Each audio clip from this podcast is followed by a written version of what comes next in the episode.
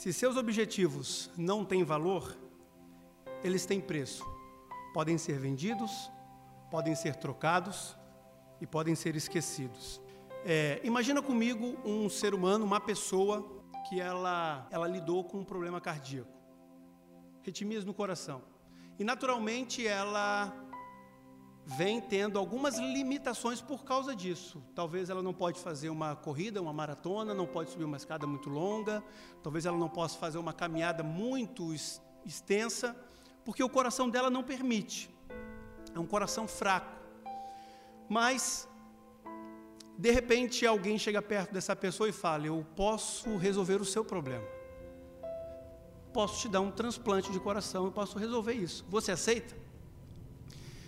E a pessoa aceita, então ela vai para uma mesa de cirurgia e ela recebe um novo coração. Ela recebe uma nova fonte de energia. Aquilo que ela não conseguia fazer porque ela estava com o coração velho, hoje ela pode fazer. Ela não é mais limitada, porque agora ela recebeu um novo coração. Só que eu fico imaginando a mente desta pessoa com uma nova energia, com um novo poder, com uma nova disposição, mas talvez com uma mentalidade antiga, mentalidade de que tem um coração antigo, um, coração velho, limitado. Só que essa pessoa, por ter essa mentalidade, ela continua optando em dizer que não consegue fazer nada. Eu pergunto: a sua escolha nega o fato de que ela tem um coração novo? Não. O fato dela dizer que não consegue avançar e fazer enfrentar esses desafios. A forma de pensar faz com que ela não possa viver intensamente uma nova vida com um novo coração? Não.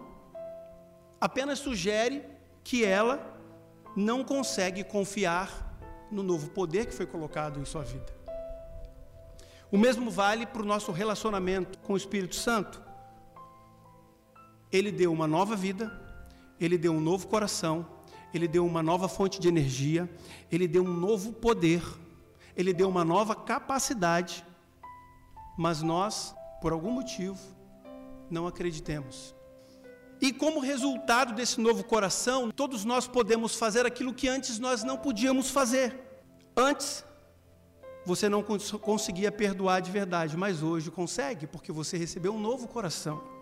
Antes você não conseguia amar verdadeiramente, mas hoje você consegue. Antes, a sua fé era muito abalável. Mas hoje você pode ser, sim, um homem e uma mulher de fé, porque você recebeu um novo coração. Mas eu fico pensando, se alguém pede para que eu descreva quem é o meu Pai celestial, provavelmente eu vou dizer: é um Deus de amor, é um Deus que cuida, é um Deus poderoso. Mas daqui a pouco alguém te pede para descrever Jesus Cristo. Quem é Jesus Cristo para você? E sai da sua boca algo muito simples: Jesus mudou minha vida. E de fato ele mudou a minha vida. Mas aí essa pessoa insiste em te perguntar: quem é o Espírito Santo para você? E você traz lá uma descrição bem teórica do, sobre o Espírito Santo, que ele é o consolador, é ele que convence. Lindo. E é tudo é verdade. Mas se perguntasse para você hoje, o que o Espírito Santo está fazendo em você agora. Como você responderia essa pergunta que merece uma resposta extremamente profunda do fundo do seu novo coração? Quando Cristo fez a seus discípulos a promessa de que deixaria o Espírito Santo após a sua ascensão, ele deu, juntamente com o Espírito Santo, um novo coração, uma nova capacidade um novo poder. E antes de se oferecer como sacrifício, ele instruiu seus discípulos a respeito do dom que viria com esse espírito. E esse dom, ele é suficiente, e ele é um dom diferente que ele dá para cada um, mas ele é suficiente para nos ajudar a realizar coisas que lá atrás nós não conseguíamos realizar. Os ilimitados recursos da sua graça estaria a uma oração de distância num estalar de dedos.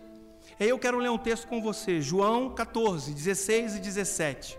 Eu rogo ao Pai, e Ele vos dará um novo coração, um outro consolador, para que fique convosco para sempre, o Espírito da Verdade, que o mundo não pode receber, porque não o vê, nem o conhece. Mas vós o conheceis, porque habita convosco, estará em vós. Jesus estava apontando para o futuro. O Espírito Santo viria e realizaria uma poderosa obra como seu representante. Ele traria algo novo para mim e para você. E que a propósito, a promessa do Espírito Santo, ele não é limitada a um século, a uma raça. A promessa do Espírito Santo, Cristo declarou que ele estaria disposto a qualquer pessoa e qualquer pessoa teria condições de influenciar a partir desse novo coração. E ele estava encorajando os seus seguidores a mudar a sua mentalidade. Não tem mais um coração antigo. Agora é um novo coração, é uma nova energia, é um novo poder, é uma nova condição. E aí eu pergunto: por que normalmente não se tem fome e nem sede com relação ao Espírito Santo, já que ele é o meio pelo qual nós podemos desbravar coisas novas. O que nós podemos fazer a partir de agora com essa consciência que antes não era feito porque estávamos limitados a um coração com defeito? Porque ao longo da história não buscamos estritamente ser movidos e guiados por esse novo coração. Por muitas vezes, a promessa do dom de Deus, do Espírito Santo, é deixado de lado como algo relevante nas nossas vidas, uma questão pouco considerada pelo homem. É um assunto que não está na mente, que não está é, nas veias, nos assuntos diários das pessoas. E cada vez mais as pessoas estão menos esclarecidas a respeito desse assunto. Recebemos um novo coração, mas temos uma postura de um velho coração, que continua tendo dúvidas, incredulidades, aridez. E assuntos de menor importância ocupam a nossa atenção. E o retrato disso é um povo, é um homem, é uma mulher inerte e passiva a tudo aquilo que porventura está à sua disposição e não é usado, não é utilizado. Uma igreja que considera um presente o Espírito Santo de Deus, que entende que esse novo coração traz consigo um novo poder, mas que infelizmente não é utilizado. E aí novamente digo, o retrato dessa postura é um homem e uma mulher inerte às necessidades das pessoas e passiva ao comprometimento. João 12:35 respondeu Jesus: Ainda por um pouco a luz está com vocês. Andai enquanto tendes a luz, para que não caiais em trevas, para que vocês não tropecem. E quem anda nas trevas não sabe para onde vai. Recebemos um novo coração, e enquanto a igreja se contentar apenas com a informação de que o Espírito Santo habita em você, ela desconhecerá do poder que o Espírito Santo tem em você.